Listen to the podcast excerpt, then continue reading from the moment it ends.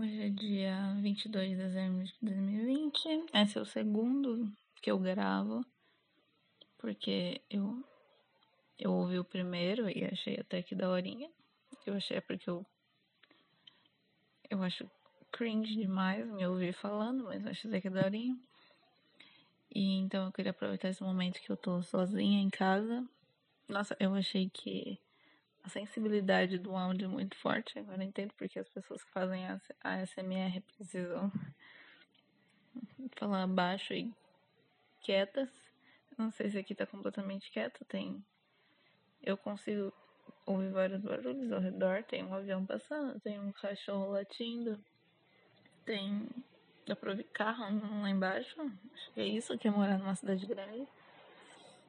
Uh, mas como eu tô sozinha aqui em casa, isso é meio estranho, porque eu sempre falo sozinha, mas eu nunca falo sozinha me gravando falando, então isso pode parecer bem estranho pra quando eu for ouvir isso depois. Mas uh, eu, como eu falei, eu tô gravando isso daqui porque eu queria, na verdade, eu gosto muito do formato monólogo.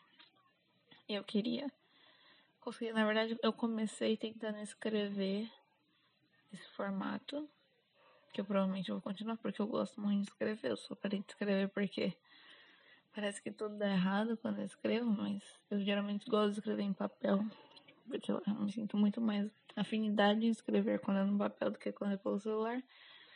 Mas eu comecei a, pelo, a escrever pelo celular e eu gostei bastante. Na verdade, eu queria é, um formato de monólogo. Nossa, dá pra ouvir tudo, tudo. Eu posso que isso vai sair no áudio. Dá pra ver as pessoas falando lá embaixo, dá pra ouvir a moto passando, o cachorro continua latindo. Não sei, tem, tem barulhos estranhos vindo do meu prédio. Ah, mas então eu. Esse daqui vai ser um pouquinho maior porque eu quero ler o texto que eu escrevi até agora. Porque caso eu, algum dia, sem querer, apague esse texto, eu, mas eu acho que o outro áudio eu vou tentar fazer backup desse áudio também.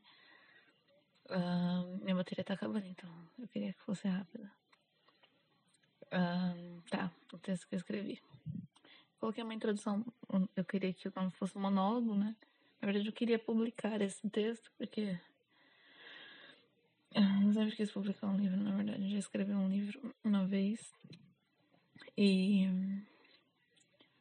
Na verdade, eu não gosto muito dele, mas que eu escrevi de 14 anos. Tipo, pessoas com 14 anos escrevem muita coisa. Pelo menos eu escrevi bastante coisa. Uh, tá, introdução. Essa é uma história real, começando pelo meio. Pode ser o começo do fim, mas todas as histórias de fato começam no meio.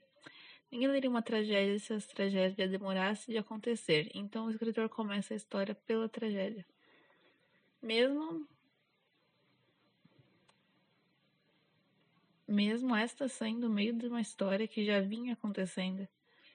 Nossa, eu lembro quando eu escrevi isso, eu escrevi, na verdade isso daqui não foi recente, eu escrevi isso daqui no fim de 2019, que eu tava extremamente transtornada na minha vida. Mas agora eu já tô bem. Eu só, tô, eu só falo sozinha pra o celular.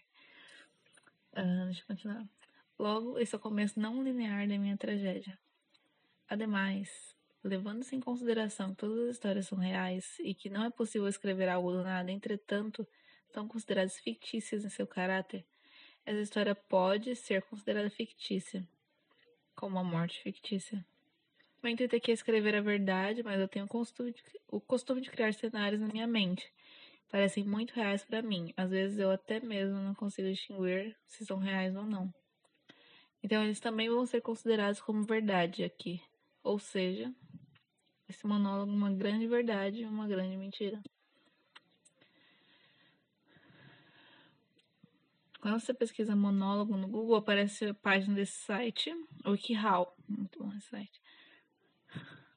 Que é uma forma sensacional de aprender as coisas da pior forma.